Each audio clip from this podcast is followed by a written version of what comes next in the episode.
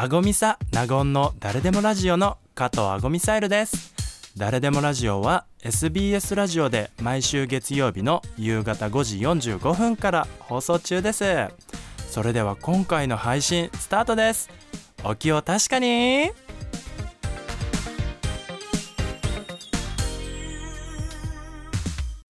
改めましてドラッグクイーンの加藤ゴミサイルです。同じくナゴンアパショナータでございます。今週もですね、はい。先週に引き続き、うん。ゲストの方をお招きしております、はい。静岡市葵区東草深町にある心理カウンセリング草月代表の山本玲子さんです。山本さんよろしくお願いいたします。よろしくお願いいたしますパチパチパチパチ。パチパチはい。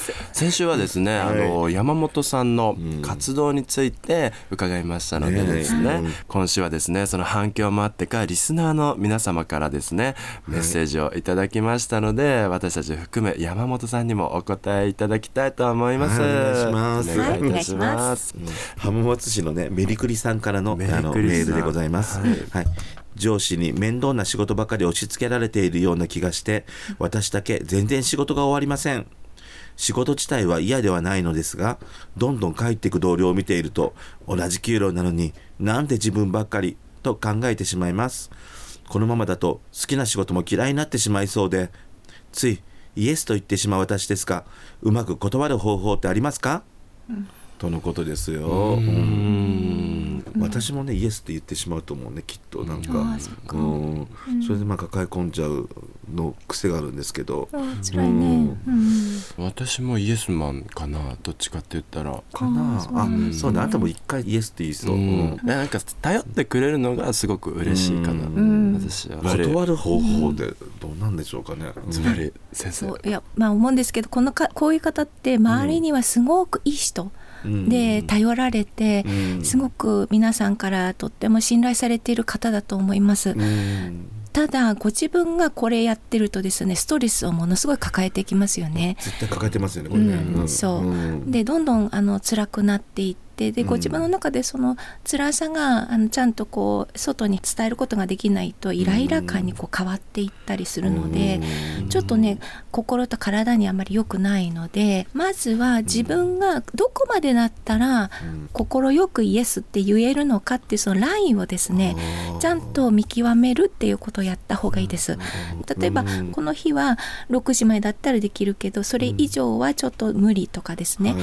そのご自分のラインこれ境界線っていうんですけどどこまでなのかっていうしっかりとまず見極めるっていうのは実はこの方の責任としてあるんだっていうことを理解するといいです。なるほうん、ちゃんとねコミュニケーションっていうのは、うん。あの自分にもその責任があって、はい。相手にも責任があるんですけど、うん。自分をやっぱり守るためにそして相手にも大きな目で見ると、我慢して我慢してやってるとですね、うん。あの結局、まあ、病気になっちゃったり相手にこう迷惑がかかることになってしまうことにもなるので、自分にも相手のためにもやっぱりそのラインがどこかっていうのをあの知るといいです。はい。でそのようなことをもうちょっと学びたい方は、うん。アサーティブトレーニングアサーティブトレーニング。Thank you. そう。素晴らしい。そうだその通り。そう。またはアサーションって言うんですけど、うん。まあ、そういうようなあの考え方。自分も大切にするし相手も大切にするっていう、うん。コミュニケーション法があるんですよ、はい。でそういうのを学ばれると非常にいいです。でこれはですねあのオンラインでさまざまな講座が、まあ、あるので、まあ、はい皆さん検索していただければ、うん。あのまあ、本もでもいっぱい出てるので、はい。読んでみられるといいと思います。でも、うまく断る方法のコツとしてまずはい。基本的に理解しておいた方がいいのは、うん。相手にノーっていう時に、うん。それがイコール相手を否定するっていうことではないんだよっていうことです。うん。ノーって言ったとしても相手を尊重する形でノーを言うことができるっていうことを覚えておくと、あのすごくいいと思います。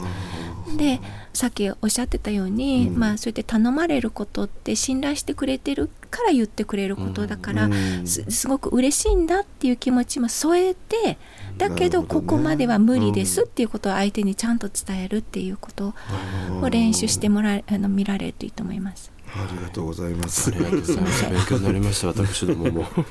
ねはい。うん。そうですね。他にもね富士市のピーちゃんから一度仕事で失敗してから同じ失敗をしないかと気になって夜もぐっすり眠れません昔の失敗忘れる方法を教えてください、うん。とのことですね、うんうん。真面目ですね。どどの程度のねあの失敗なのかちょっとわかんないんですけど小さい失敗を毎日気にしてるんだったらちょっとねうん。まあ、ぐっすり眠らないってことはね、うん。体にもやっぱり良くないし。良くないので、うん。そういう時はね、ぜひねあの心理カウンセリングを私はお勧めしますね、うん。先生。そ丸投げじゃんそれ あのし昔の失敗忘れる方法はないんですよ。そう なんのはないんですけども、まあ、過去に起きたことを受け入れて、そこを乗り越えていけるような心を整理するっていうことが重要だと思います。でもこの方、まあ、とりあえず今すぐですねぐっすり眠れてないのでこれはうん。体に、えー、と影響があるので。はいとりあえず休むために眠ってほしいので、心療内科に行くことを私はお勧めします。もし眠れてないんだったら。多くの方がちょっと誤解してですね、はい。お酒飲んじゃう方いるんですよ。ね。眠れるからって言って、それね、大きな間違いです。うん。もうぜひここで大きく言いたいんですけど、はいお酒を飲むと確かにこうあの眠りに落ちることはできないんですけど、睡眠の質が非常に悪くなります。気絶ですもんね、そそうそうそういう感じなんです。なるほど。でまたうちらね。よくわかるよね。うん。夜中に結局起きちゃったりとかして、本当に良くないのでちゃんとした、うん。今ですね心療内科とかに行かれると、睡眠薬もあの昔の以前のような感じにこう依存性のあるものがあるっていうふうに昔言われてましたけど、はい。うん。今は、うん。あそうじゃないあの依存性が少ない、うん。非常にいいものがある。ということなので、うん。ぜひあの、まあ、それをやってほしいなっていうふうにまず思います。で、うん。まず睡眠をとってもらいたい。でその後に、うん。もしやるんだとしたらその過去に自分の大きな失敗をしてしまったことがうん。どんなにその方にとってトラウマになっているのかっていうことうん。を話しながらご自分の中で少しずつ癒していくこと自分自身を許していくことうんねそういうことを取り組むようなカウンセリングをお勧めしたいと思います。ありがとうございます。ありがとうございます。本当、うちらのカウンセリングになりました今日は。今日も。でも本当にもううん勉強にしかなってないです。うんよかったです。いや、もありがとうございます。もっともっといろいろ聞きたいんで聞すけど。本うん当 ね、時間に限りがあるね。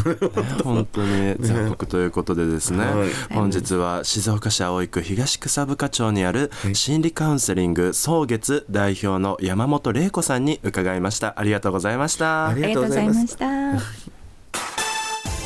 あごみさなごんの誰でもラジオのなごアパショナタでございます。今回の配信はいかがでしたか？それでは次回もお楽しみに。ありがとうございました